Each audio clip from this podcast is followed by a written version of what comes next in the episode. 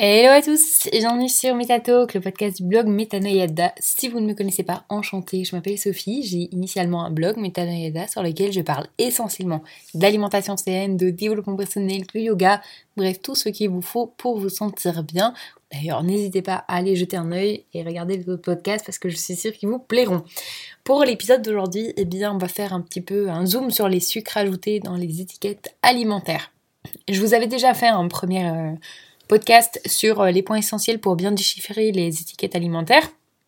Et aujourd'hui, eh ben, je vais vraiment euh, me concentrer sur tous les sucres. Euh, c'est pour la simple et bonne raison que c'est le plus gros mal de notre société. Il faut savoir qu'en un siècle, hein, c'est pas beaucoup à l'échelle universelle, je tiens à le rappeler, la France est tout de même passée de 5 kg par an à 30 kg par an, toujours, hein, de sucre. Euh, le sucre, il crée une dépendance tant au niveau physique que psychologique et surtout, on le retrouve partout. On vit littéralement à Sugarland. Donc tout d'abord, beaucoup de personnes décident de diminuer leur consommation de sucre, voire de l'arrêter complètement. Ce que je déconseille d'ailleurs, mieux vaut euh, y aller petit à petit, parce que c'est littéralement une vraie addiction. On ne s'arrête pas du jour au lendemain. Enfin, c'est très compliqué pour euh, le mental, le cerveau. Euh, ce que je déconseille, donc comme je vous le disais, enfin soit c'est pas vraiment le sujet, je pourrais faire ça euh, une autre fois parce que là je m'éparpille. Le problème c'est que quand on pense au sucre, on pense au gâteau, au bonbon ou que sais-je. Bref, là où le sucre est assez évident. Sauf que le sucre est ajouté dans la plupart de nos aliments sans même qu'on puisse le déceler deux tiers des sucres proviennent de ces aliments. Donc vous pouvez arrêter les sucres directs, gâteaux, etc. Mais il restera les deux tiers à regarder de plus près. C'est pourquoi je vous ai fait une petite liste des sucres euh, pour que vous puissiez immédiatement les repérer. Finalement, vous comprenez peut-être un peu plus maintenant l'intérêt de retourner le paquet pour voir la composition. Alors, premièrement, on a les sucres bruts, qui sont le sucre. Hein. donc ça, quand il écrit sur l'étiquette le sucre, c'est assez facile de repérer. Vous avez également le caramel, qui a du sucre le sucre brut qui est du sucre, la cassonade qui est du sucre, la canne, enfin il écrit canne hein, qui est du sucre, la betterave qui est du sucre, l'inverti qui est un mix de deux sucres et le sucre en poudre.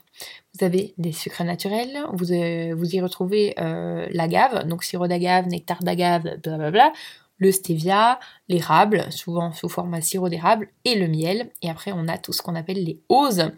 Euh, donc, je vous ai déjà parlé de ça dans mon podcast sur les glucides. On peut reconnaître un sucre par sa terminaison en ose. C'est un peu comme Astérix, Obélix, les trucs en X, c'est des Gaulois. Ben là, les oses, c'est des sucres. Vous avez le fructose, le lactose, le glucose, le maltose, le saccharose, le xylose, je sais pas si je prononce correctement, le gactalose et le dextrose.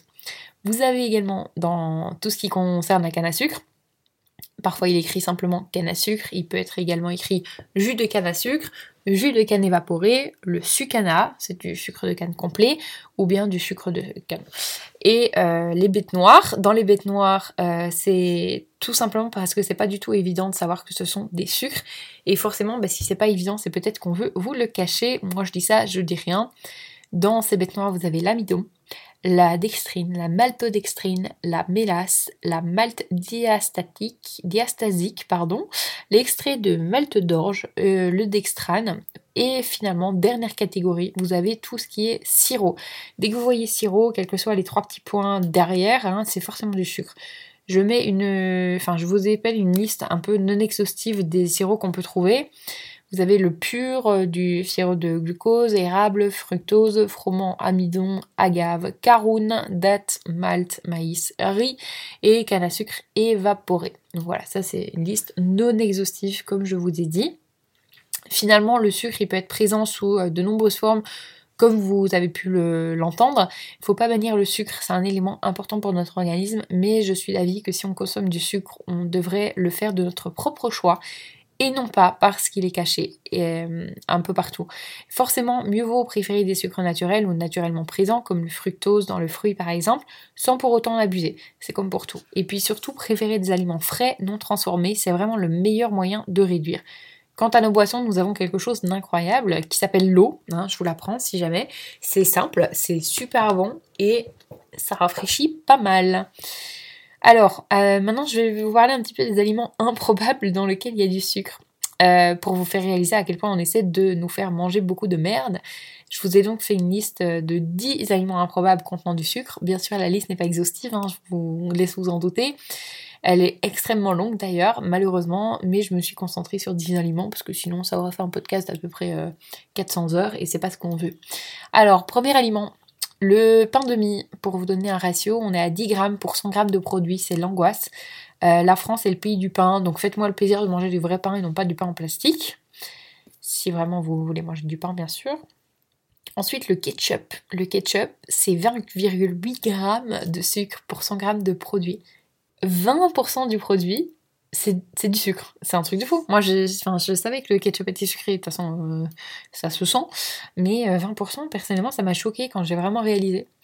Ensuite, vous avez les légumes en conserve. Alors, là, on est autour de 5 grammes pour 100. Euh, donc, ok, 5 grammes sur 100, c'est pas beaucoup. Mais à quel moment on met du sucre dans les légumes? Enfin, moi, je comprends pas.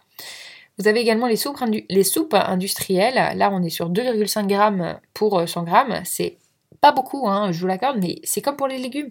C'est pas beaucoup, mais quand vous savez qu'en faisant votre propre soupe, vous, serez à 0 g, c'est complètement ridicule. Le jambon, 2 g de sucre pour 100 g de produit.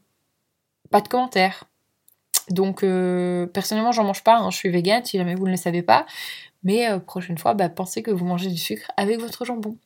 Vous avez également les barres de céréales. Là, on sait qu'il y a du sucre. Mais est-ce que vous savez que c'est généralement 40 g pour 100 g le pire, c'est quand on sait qu'on les prend généralement pour le sport ou pour le régime, bah complètement raté. La mayonnaise allégée. 17 grammes de sucre pour 100 grammes. Forcément, quand vous allégez, je vous en ai déjà parlé dans un autre podcast, il faut maintenir le goût en mettant du sucre. Miam. La vache qui rit. On est à 7 grammes pour 100 grammes de produit. Quand je mangeais du fromage, j'adorais ça. Franchement, je vais pas vous mentir, je trouvais que c'était très bon Mais euh, dans le genre produit transformé, on est au top. Franchement, avec une pointe de sucre pour que ça passe mieux, oh, c'est une tuerie ce produit. C'est ironique, hein, parce que vous voyez pas ma tête, mais c'est très ironique ce que je dis. Euh, un autre produit, les Pringles, crème et oignons. 4 grammes pour 100 grammes de produit.